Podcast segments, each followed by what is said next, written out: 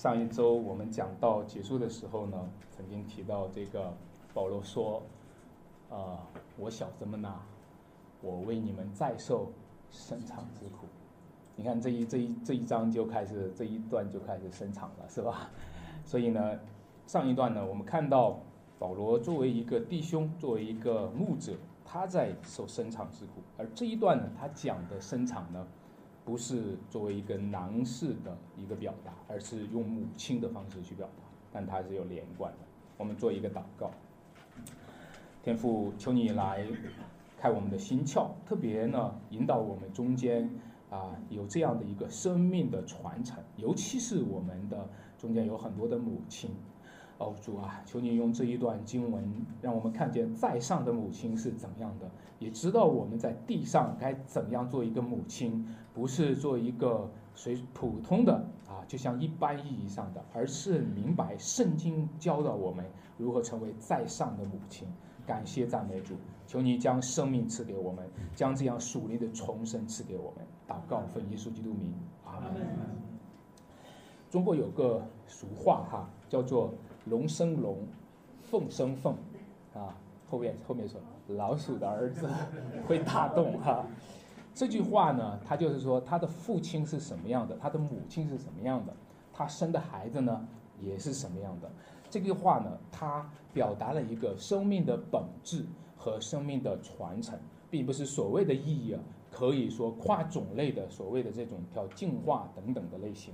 而是生命的本质，一个基因啊，就像一个种子一样。虽然一个小小的啊，这个植物的种子是很像的，但是它种下去的，它整个的基因是不一样的。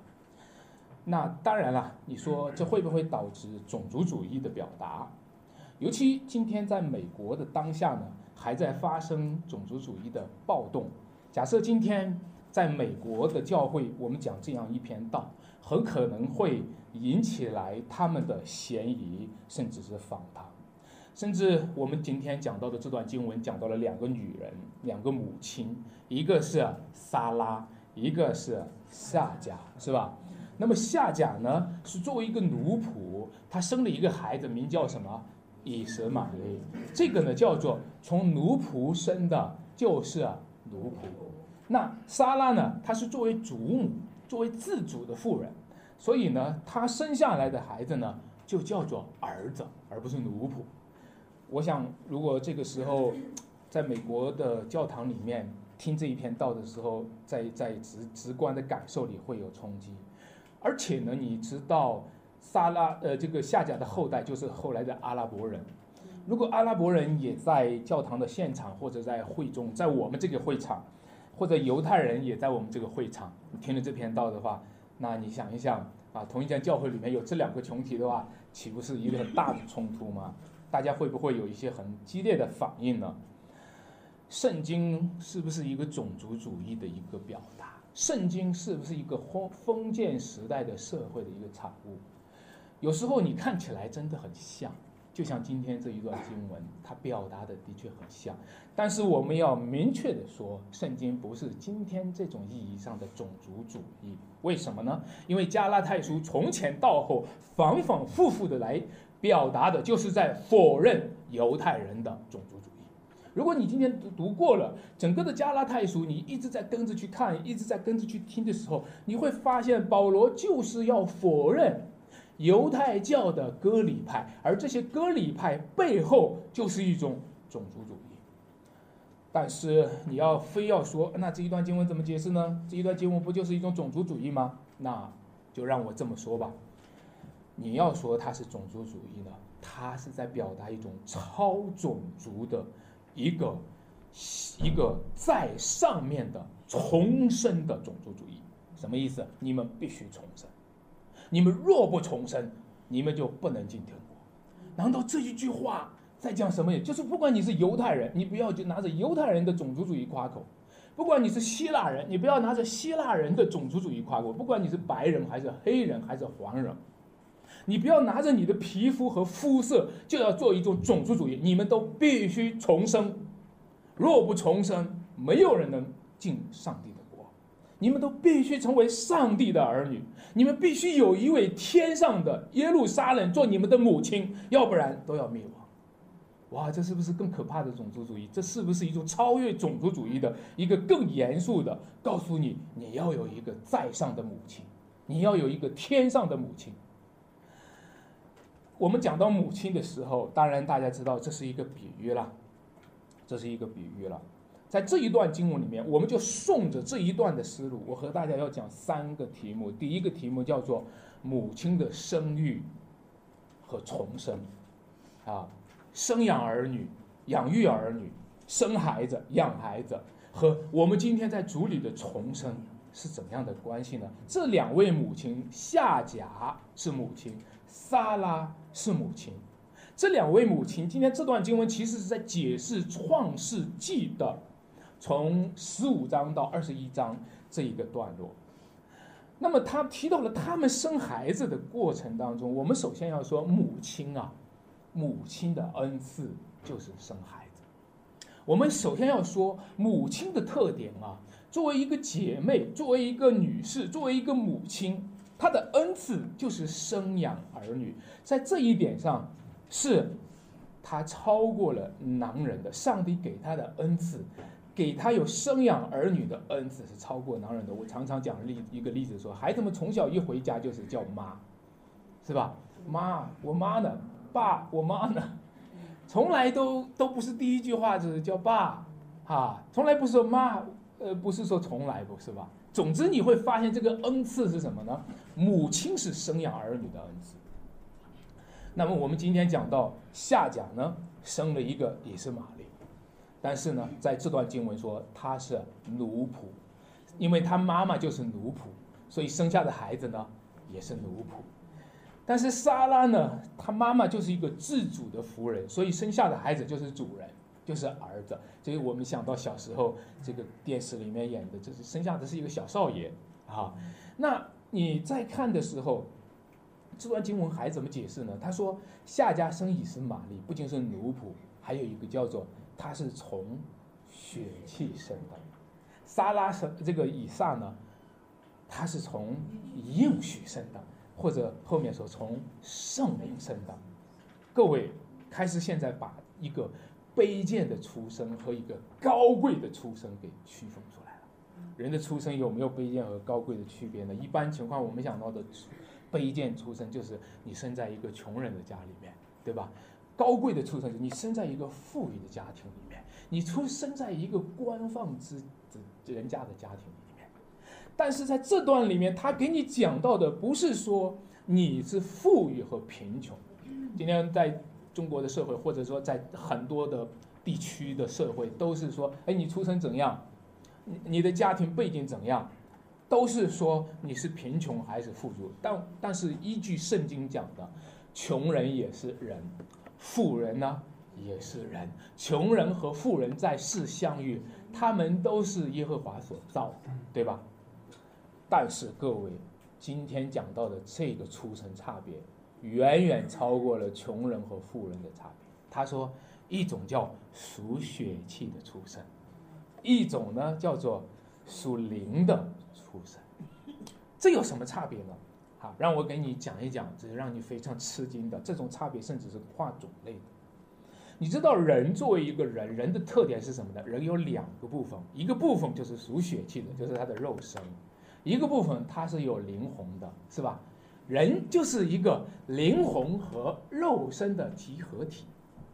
但是一个人如果他只是一个纯粹属血气的出身，我想问大家一个问题：人和动物。在肉身上有没有什么样的更高的优势呢？其实没有太多的更高的优势。动物比我们跑得可能更快，动物比我们力气可能更大。如果你只是一个属血性的出生，你知道意味着什么吗？意味着就是你身上所体现的只是动物的类型。如果你作为一个有灵的活人，你却没有经过一个属灵的重生。就是意味着每一个有灵的活人，活的却是一个没有灵的死人一样，是和一个动物一样。各位，属血气的出生，你用动物去类比的时候，你会看到在动物界的类比，出生和出生也不一样。你说动物还有出生和出生的差别啊？动物当中还还分哪个是贫穷的，哪个是富足的，哪一家的背景好一点？不是说这个，是说你发现没有，卑贱的出身呢和高贵的出身。我跟你讲，一个大象生一个孩子的话，一胎生几个呀？不知道，一只老鼠生一胎生几个啊？一窝。好，你就会发现动物界的出生啊，也有卑贱和高贵的区别，是吧？所以呢，动物界的出生，房子一窝一窝生的，这种出生都比较卑贱，这种出生是纯粹的属血肉。你你明白吗？动物当中有一些出生，我们像熊猫就比较出生的，是吧？像像像大象出生，它就不简单了，它怀一个胎呀，生一个孩孩子就不容易了。我说这个就是让你意识到，就连动物世界当中出生和出生也有不一样的，也有卑贱的出生和相对来说高贵的出生。老鼠绝对成不了国宝，你们相信吗？啊，绝对不会，啊，这就是让我们看见。其实呢，当中国的人口众多，大家说十三亿人口要搞计划生育的时候，你明白吗？这意味着说，中国人一直体现的都是属血肉的出生，我们从来没有体现过一个属灵的那种高贵的出生。如果有十三亿人都是高贵的出生，如果中国有现在十四亿了，应该啊。他是高贵的出身，他每一个出身都是属灵的。各位，那我们何不多生呢？因为圣经告诉我们，生养众多，遍满地面。亲爱的弟兄姐妹们，那这样的话，你就知道了，高贵的出身，它不是指自然人的自然出身。因为这世界上的自然出生，其实现在对应的是叫做属灵的重生。自然的出生，用圣经一句话叫做“从肉身生的，就是肉身”，但是有一种超自然的重生，它就是从灵生的，就是灵，或者我们说把说的全面一点，从圣灵生的灵魂。亲爱的弟兄姐妹们，今天。你有没有经历这种超自然的重生呢？你有没有借着圣灵享受了神儿子的生命呢？你有没有因着圣灵而在上帝的里面、上帝的国度里面出生呢？如果你在神的国里，在耶稣基督的死而复活里出生了，在耶稣基督的死里面出生了，在耶稣基督的复活里重生了，你就有福了。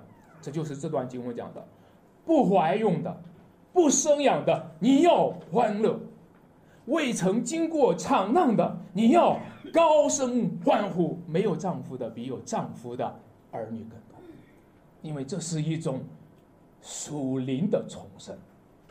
为什么没有丈夫，儿女更多呢？其实今天我想到，在我们中间，我想很多弟兄姐妹们也可能会。发现自己生养儿女很累哈，生养孩子要带几个孩子很累，也有弟兄姐妹们可能会难过自己好多年都没有没有怀怀上，哈都没有生孩子，甚至这个话题呢其实也不好碰，如果没有这样的经文告诉我们的话，他甚至是个心结，他都不可能去触碰这个话题。但是各位弟兄姐妹们，如果我们生了孩子的话，我想问的是说。我们是不是同样的在用属灵的重生我们的孩子？没有丈夫的比有丈夫的儿女更多，这就是告诉我们，其实你收养孩子一样可以有更多的儿女。就是说，你可以一样用你的灵魂，一样用圣灵在你生命中的工作去重生许多的孩子。各位亲爱的弟兄姐妹们。我真的要问在座的各位母亲，我想挑战各位在座的母亲们：你们生了孩子以后，是不是只是考虑他的肉身呢？是不是只是考虑给他吃饱呢？只是考虑他这一辈子，我孩子我不胖别的，我就是盼我孩子吃好喝好，一辈子平平安安的不出事情。你是在生了一个肉身，你没有去想过你的孩子的永远。你没有想过，你的孩子这一辈子之后，七十年、八十年之后，你的孩子他进入永远，他要进入永远的生命，还是要进入永远的灭亡？各位，让我们今天认识我们的主，认识我们的耶稣基督。这段经文呢，他把撒拉作为母亲的代表。你们知道亚伯拉罕是父亲的代表是吧？亚伯拉罕的名字就叫多国之父，撒拉的名字叫做什么？多国之母，莎拉就成为母亲的代表。每一位做母亲的，那位典范的母亲就是什么？就是谁？莎拉。在就业当中呢，除了莎拉以外，还有很多类似的母亲。有没有大家想到的类似的母亲啊？他们都是有点像扎拉一样，年纪老了才生孩子，好像长时间不生孩子，好像都是不怀孕不生养的。到后来，上帝给他一个应许，一句话生孩子。有没有想到一些谁？谁呀？哈拿，还有谁？伊呃伊丽莎白，啊利百加，哈，对你还有苍松的母亲是吧？你会发现很多的母亲呢，她在旧约好像都有这种类型，在。这都是这种，还有一位啊，不要忘了玛利亚，玛利亚是最特别的了。玛利亚最后生了谁呢？耶稣基督。玛利亚生耶稣基督的时候，怀孕的时候，她唱歌了。她说：“我心中主为大，我灵以神我的救主为乐。”她说：“从此以后，万代要称我为什么？有福。”而玛利亚就成为一个有福的代表。天主教其实是想表达这个意思，我们从正面理解，他是想表达这个意思。而玛利亚她的最特别的地方，她是从童女怀孕，就是没有丈夫，啊，这真的没有丈夫，她真的没有发生任何的男女两性的关系，她是处女，而是从童女怀孕，从圣灵感用。生了神的儿子，你知道这是什么意思？就是说，因着耶稣是圣灵感用的，所以我们这些人才能够从圣灵重生。就因为耶稣基督他就是第一位，他就是那圣灵里所生的那一个第一位的代表，而我们今天这些人呢？我们这些在基督里面的人呢，我们这些被母亲所生的人呢，被父亲母亲所生的人，我们一样要像主耶稣一样，在圣灵里重生，和他一样享有同样的生命，一样去做神的儿子。各位弟兄姐妹，所以耶稣就向我们发出挑战，向在座的各位发出挑战：你们要重生。人若不重生，就不能见。神的国，人若不重生，就不能进神的国；人若不重生，就没有没有与耶稣的生命与有份。那怎么样就重生了？那就是问你现在见到神的国了吗？也许我们今天谈不上进神的国，进神的国更具体的话，就是说，就是说要等未来的时候那个展示出来。从已然和未然的角度，我们能谈这个话题。但是呢，我想问，今天你看到神的国了吗？今天你关注的是神的国吗？今天，亲爱的弟兄姐妹们，我真的要问你，关注的是地上的事情吗？还是天上的事情？你关注的，我常常在想，我的亲爱的弟兄姐妹们，在这家教会的弟兄姐妹们，我有时候看到你们的行动，看到你们的。那个热情，看到你们投入的焦点，看到你们朋友圈所晒的照片，我就在想，弟兄姐妹，你重生了吗？我不是说你朋友圈不可以晒什么照片，我是说你关注的是天上的事情吗？你关注的是神的国吗？人若不重生，不能够看见神的国。你关注的是神的国吗？重生，就是我们身在。天上的国度里，那你说我们在亚当里都生在了地上，亚当是用什么造的呀？尘土造的。所以呢，所有在亚当里生的人都是属土的人，所有在亚当里造的都是从地而生，从地里面土生土长的。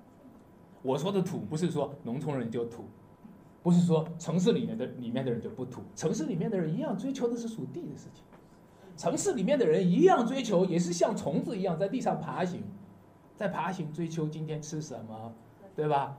追求这个地上我能够有什么好的生活，没有想过天上的事情。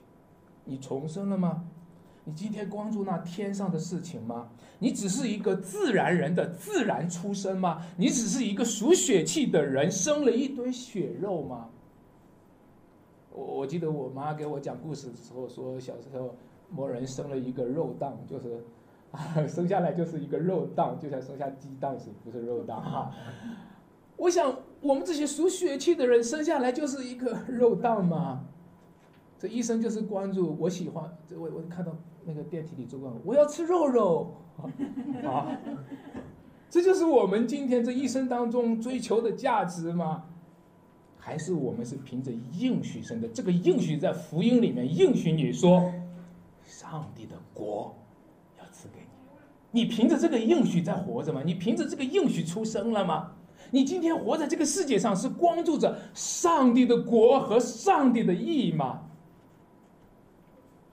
我讲第二个点，母会的城邦和国度，重生这个词的原文，如果查原文的话，它就是从上头生的，从上头，上头就是上头有天国，有上帝的国度，在这里讲讲到说，那在上面的耶路撒冷，它是我们的母亲，弟兄姐妹们，重生。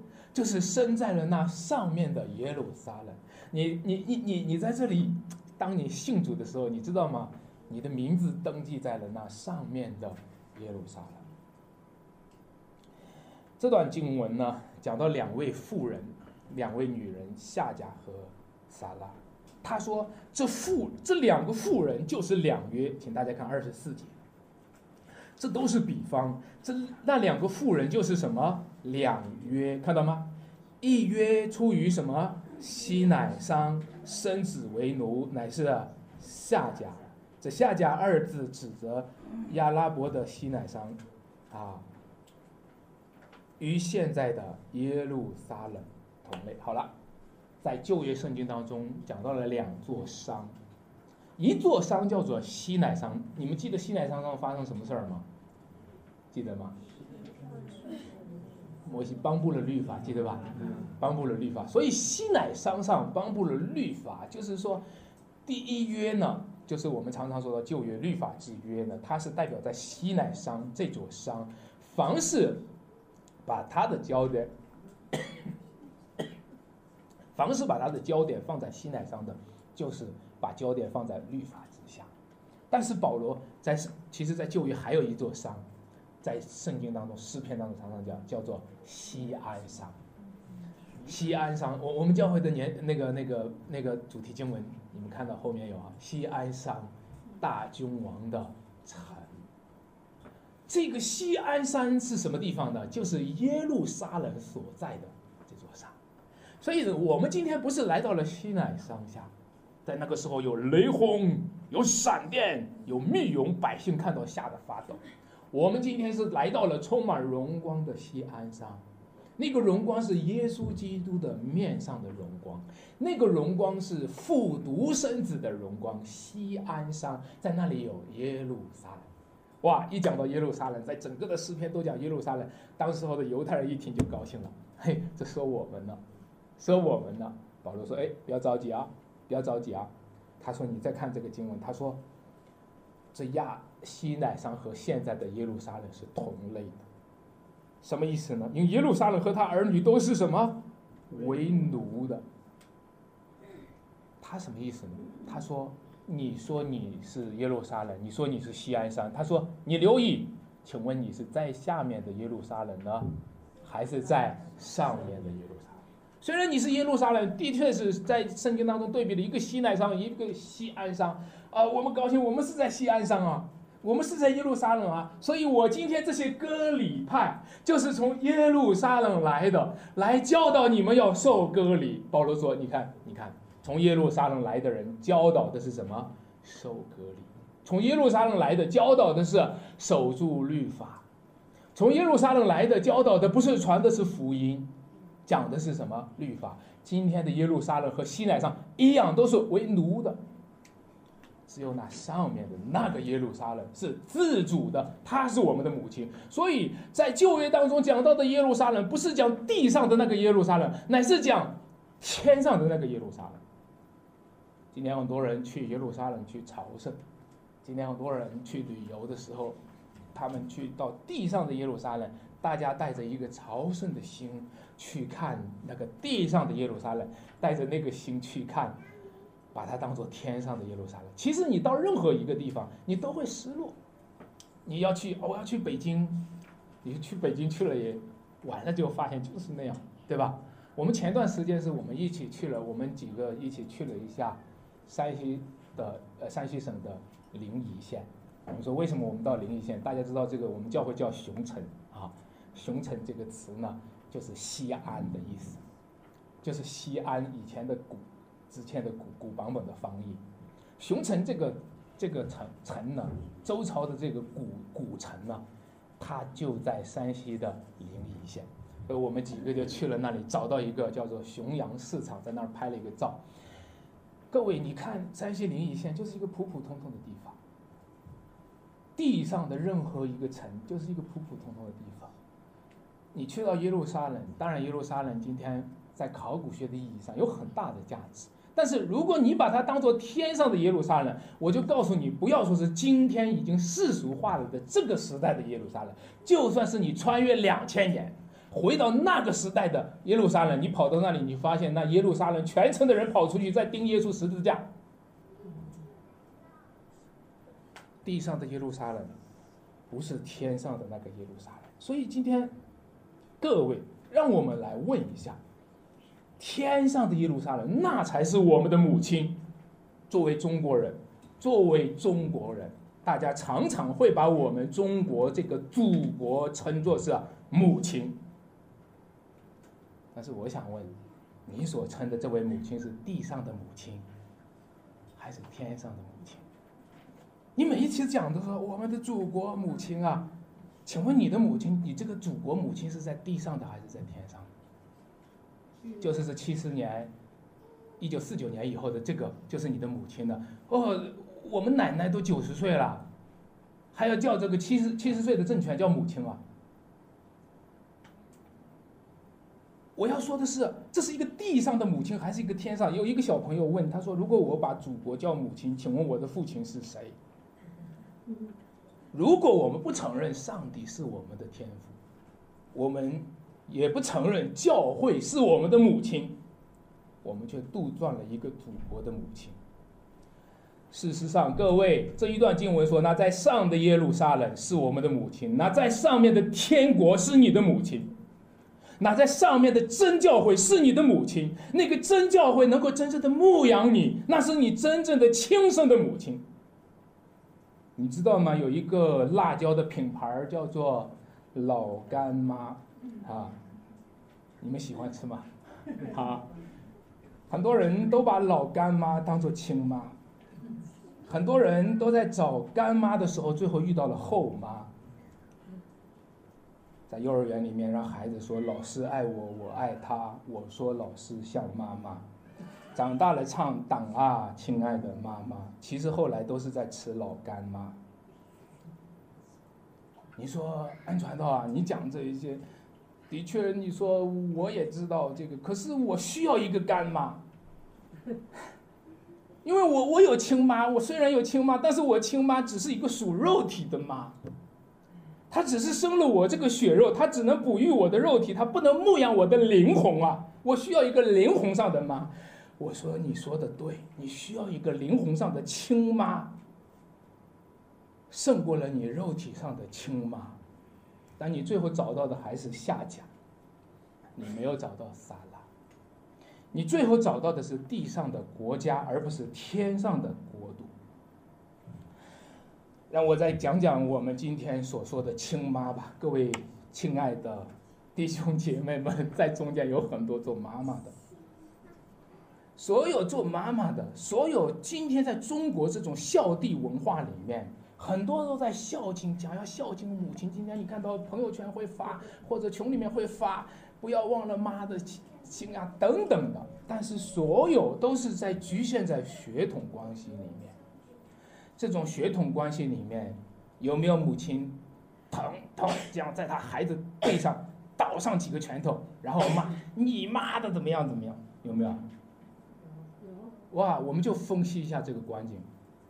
我们就讨论讨论这个观景，那个他妈对孩子倒上几拳，然后说你妈怎么样怎么样，骂了半天。哎，请问这个妈是亲妈不是？是。是吗？啊，他说不是。我们研究研究，当这个妈对他的孩子倒了几拳，你妈怎么样的时候，这是亲妈还是后妈呀？哎呀，你说是亲妈？我看的哪一年哪一月哪一日就在医院里出生的，然后领了那出生证上也写着就是他妈他孩子。当时我们去拿着呃礼物去看他们的，就是亲妈。对我承认，我承认。但是我就要问这个问题：为什么亲妈会骂孩子？你妈怎么样？为什么？他骂的他那个妈是另有所指，他才不会骂自己，是吧？另有所指。各位，今天我们断一个案子，你们记得所罗门断了一个案子哈。今天咱们把这个案子提到咱们法庭上，所罗门断了一个案子，判断哪个妈是亲妈，记得吗？记得哈。那孩子双方都在抢，所罗门说拿刀劈开，啊，后来就把亲妈就显出来了，是吧？咱们今天也讨论讨论，咱们今天在这里断一断，在座的各位有不少的妈妈。啊，我们断一断这个。当一个妈对她的孩子咒骂的时候，也是骂的是你妈怎样的？当然我知道谁都是那么骂的。这个是不是？她是不是亲妈呢？我告诉你，那个不怀孕、那个不生养的，那个才是亲妈。那个不怀孕、不生养的，你要欢乐。那个没有丈夫的，比有丈夫的儿女更多，那个才是亲妈。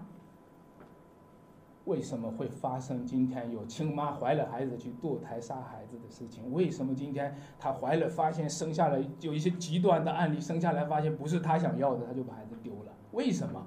为什么？为什么是亲妈妈？那个不怀孕、不生养的。那个没有丈夫的，那个在树林里、在圣林里生了我们的，那个才是亲妈。我不是说我们不要孝敬父母，我不是说我们不要纪念亲情，我也不是不尊重中国传统上的孝弟文化。我是要告诉你，各位当母亲的，如果你不把你的孩子带到教会当中认识他的亲妈，你就是后妈。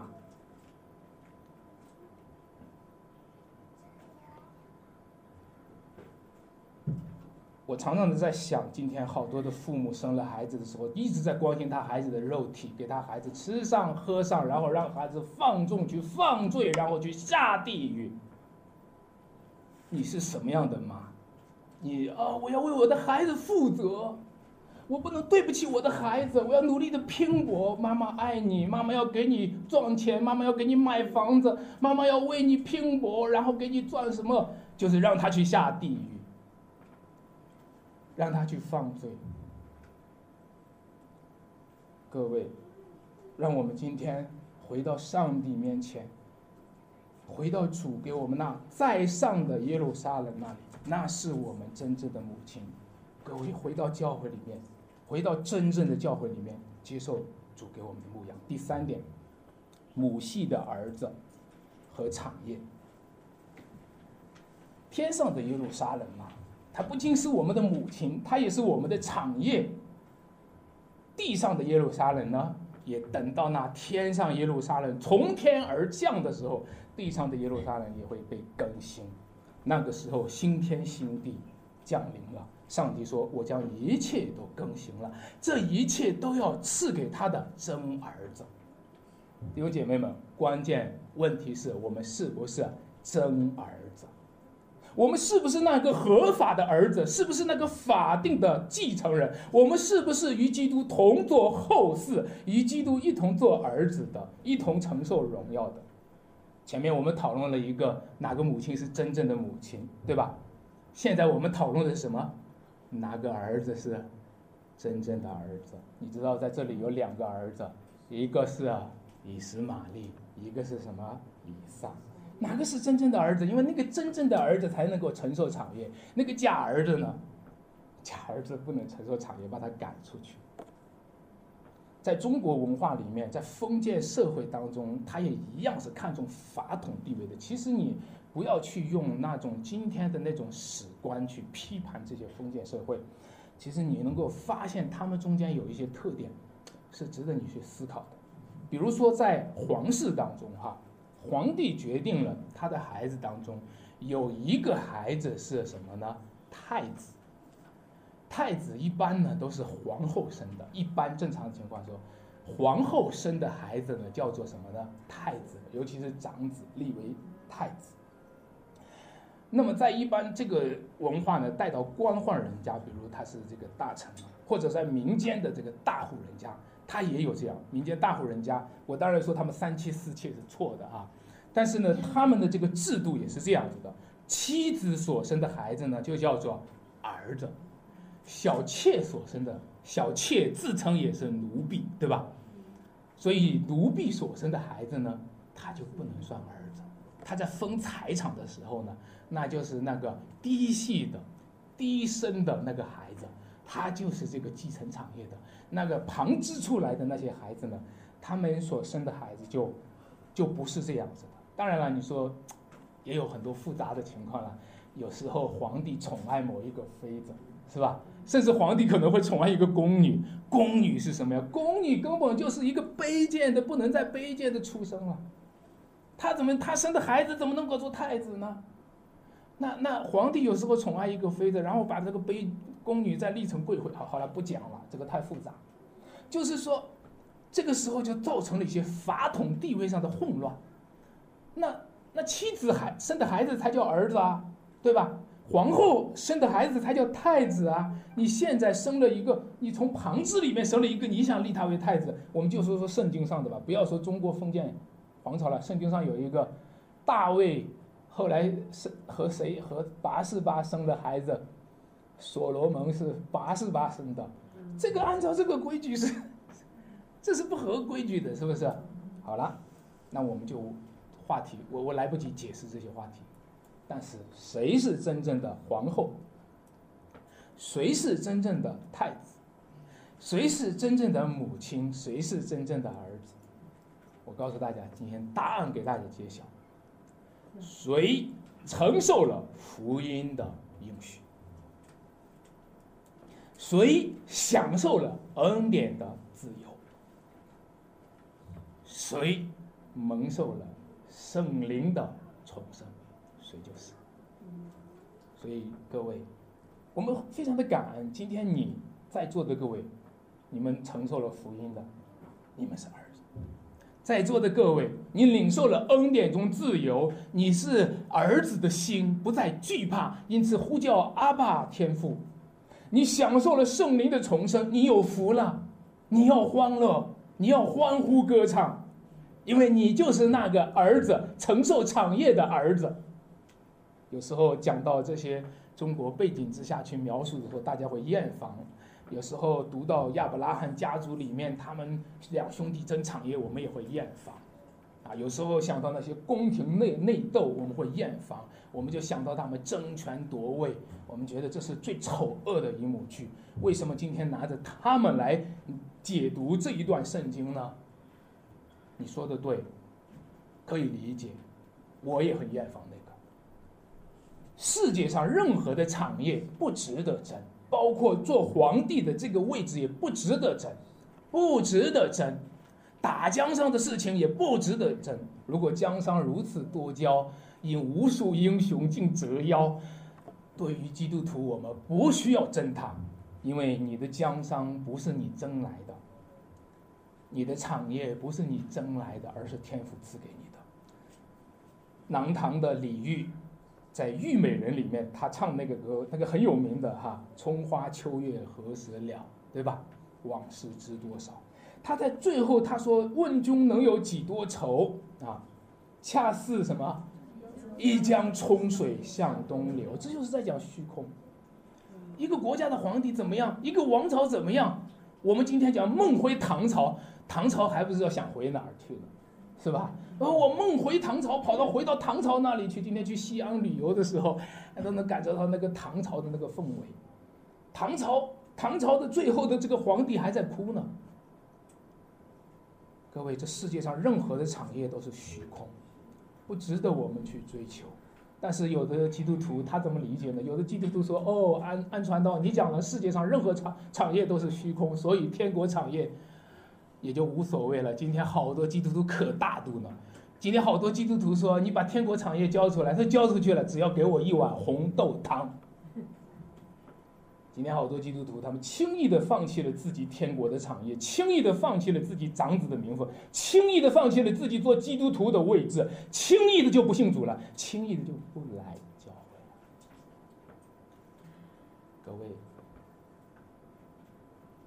各位，让我告诉你，这叫丧权辱国，这叫出卖灵魂，这叫出卖天国的产业。拿伯连自己祖先的产业都不敢卖，我们敢把天国的产业给卖掉。我继续来讲，亚伯拉罕家里面啊，两个儿子在争这个产业。哎，你们看了以后，我想问大家，你们读了创世纪以后，你们是同情那个以斯玛利呢，还是同情以撒呢？同情以斯玛利，好可怜，是吧？被那个撒拉逼迫，是不是？撒拉和以撒逼迫以斯玛利，然后逼迫的把他们赶走，然后他们就一壶水在那里喝的没水喝了，是吧？好可怜，他们母母子相望而哭，是吧？要不是上帝怜悯的话，就饿死了，是吧？我们是同情以斯玛利的，其实我们觉得是莎拉在逼迫夏甲，但是今天你读这段经文，说谁逼迫谁呢？啊？是夏甲在逼迫莎拉，是以斯玛利在逼迫以撒。在二十九节，他说：“当时候按着血气生的逼迫了什么？按着圣灵生的，现在也是这样。而且当时候犹太人正在逼迫基督徒，是吧？哇，你读到这里的时候，你到底谁逼迫谁？你有时候看不清楚。有时候历史是让你看不清楚的。”有时候谁逼迫谁，有时候这个历史是颠倒过来的。我跟你们讲一个事情，因为我们最近最近在做山西教案的这个考察，我们就讲讲大同的这个教案。一九零零年七月十三号，大同有十一位宣教士被杀，被三百多个官兵包围，把他们杀了。杀了以后，在中国的这个义和团大词典的书里面，到现在还这么写着，写着说。七月十三日，官兵和义和团杀害了，不不不，不是杀害了，惩处了作恶多端的教士十一个人，听到吗？惩罚了作恶多端的教士十一个人。我现在给你们一一的给你们十一个人是谁？我给你们念一念。第一个，刚刚出生十三天的孩子；第二个，不到两岁的孩子。第三个和第四个，不到五岁的孩子；第五个，六岁的孩子；第七个、八个、九个、十个，四个哈，两对夫妻，他们的爸爸妈妈；第十个、第十一个，两个中年的女教师。这个就是中国在写在历史教科书上，写在义和团大词典里面，叫做作恶多端的十一个教士。好让义和团杀的可以发心安理得，好让中国的历史可以继续杀这些基督徒，继续逼迫教会这些洋教，这些帝国主义的走狗。谁在逼迫谁？我们同情的那些，我们同情的那些受逼迫的人，中国人屈辱的历史，现在一讲就是一八四零年中国人屈辱的遭受列强怎么样的宰割，谁在逼迫谁？我们一直在讲这些屈辱的历史。今天告诉大家，当时候是属血气的逼迫了属灵的儿女。今天你们看看，是谁在逼迫谁？今天的教会在受逼迫，对吧？我们就不以受逼迫为耻，我们就以这些受逼迫的圣徒们为荣。我们的王一牧师还在疆域里面，去年被判了九年，是吧？今天在你们中间给你们讲道的传道人，也说不定会一样的发生这样的事情。我们不以受这个逼迫为耻，因为当时候属血气的逼迫了属灵的，今天也是这样。二十二号这个月的二十二号，厦门的杏林教会。遭受了强拆，来了一大群城管，把整个的教堂里面拆了个一塌糊涂。到今天，家庭教会为什么不能够在教堂里面？你根本不能够有啊！你有就给你拆啊！为什么我们不能够在教堂？你看教堂都冠冕堂皇，好啊，冠冕堂皇，那里面都是教导的其他内容，那里面都没有这个圣经上的从政的话语，给你讲其他的。那里面都给你调包，所以各位，你知道吗？这些十字架的标记，最后保罗说的这一句话：“弟兄们，三十一节，这样看来，我们不是什么使女的儿女，乃是什么自主妇人的儿女。”你知道我们为什么被逼迫吗？你知道吗？因为他们知道他们承受不了产业，他们知道是你们要承受产业，所以他们嫉妒你们。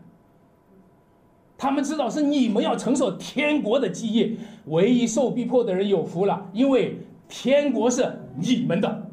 阿门，阿门。他们知道不是他们，他们知道他们就是抢着站半天，抢着站一段时间，过两天他们就被赶走了。他们知道将来是你们要承受基业，所以今天就使劲儿逼迫你们。所以弟兄们，你要放心，这个逼迫就是个记号。这个圣灵的印记在你们身上，你们是那承受产业的。我们不是使女的儿子，我们是自主妇人的儿子。没有产业的逼迫，有产业的。我们今天就要在向着这种逼迫展示出有产业的丰富。我们是天国的儿女，我们有圣灵的印记，我们就求主将喜乐给我们，求主将自由给我。那不怀孕的，不生养的，你们要欢乐。那未曾经过场难的，你们要高声欢呼；那没有丈夫的，你们要欢乐，因为没有丈夫的比有丈夫的儿女还多。你们今天受尽逼迫，你们今天在这个世界上被赶来赶去，你们在这个世界上没有像别人一样的那么多的自由，但是你们要欢乐，因为你们是自主富人的孩子，你们有在上面的母亲，那是更亲切的母亲。你们有在上面的母亲，她用圣灵重生了你们，亲爱的弟兄姐妹们，她要给你们那将来永恒的基业，我们就在盼望中等候主的再来。我们一起来祷告，天父，我们。真的很感恩，今天让我们能够成交你的话语，我们一起的来得着你属灵的祝福。我们是天国里的人，多么的有福气！我们就求你让这一帮的孩子们彰显你的国度。我们知道我们卑微，我们知道我们渺小，什么都不是，但是我们充满感恩。我们知道上帝你与我们同在，就胜过了这世界上任何庞大的势力，就叫我们靠着主。高声的、欢喜的、快乐的面对这一切，求你与我们同在，求你将这新生命赐给那配得的人，求你将这圣灵赐给那配得的人，求你将这国度赐给那配得的人，求你叫这一切发生在我们中间。感谢赞美主，祷告奉耶稣基督名求，阿门。